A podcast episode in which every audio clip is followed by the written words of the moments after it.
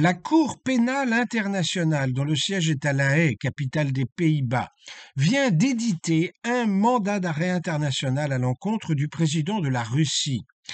À cette occasion, il n'est pas inutile de rappeler ce qu'est cet organisme et comment il est considéré par-delà les frontières de l'Union européenne.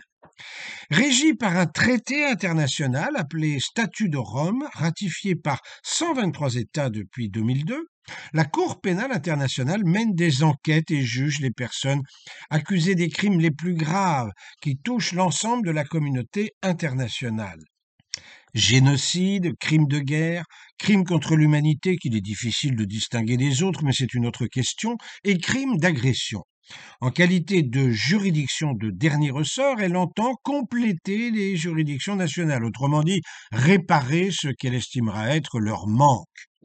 On sait que la justice n'est légitime que si elle procède non pas d'elle-même, mais d'un souverain, le roi ou le peuple, peu importe sa forme, mais un souverain au nom duquel elle s'exerce, sans quoi elle serait énergumène.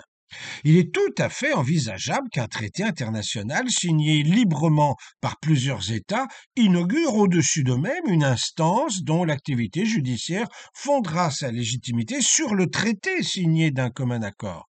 Ce qui suppose naturellement que cette activité judiciaire s'exerce à l'intérieur de ce nouvel espace de souveraineté, donc de juridiction, créé par le traité international, et ne s'aventure pas à l'extérieur de la zone. La question qui se pose en l'occurrence porte sur la prétention à étendre cette juridiction à des États qui n'ont pas ratifié ce traité. Or, que constate-t-on si l'on s'avise de dresser la liste des États créateurs de ce tribunal international? Il constitue l'Europe, l'Amérique latine et grosso modo les anciens empires coloniaux européens. Mais ni l'Inde, ni la Chine, ni la Russie justement, ni l'Indonésie, ni même les États-Unis, pour ne citer que les pays les plus peuplés parmi les réfractaires, ne sont partenaires de cette organisation, ce qui fait tout de même beaucoup de monde. Ainsi peut-on penser qu'il y a une certaine vanité à vouloir juger sans mandat la majorité de la population mondiale?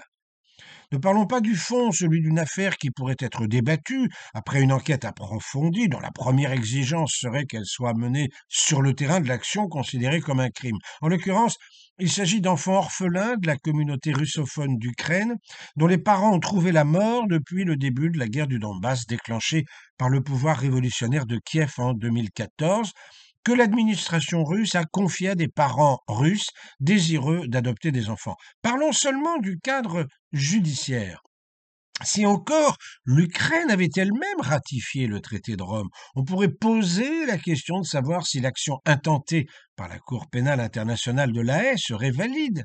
Mais en tout état de cause, elle non plus n'est pas partie prenante.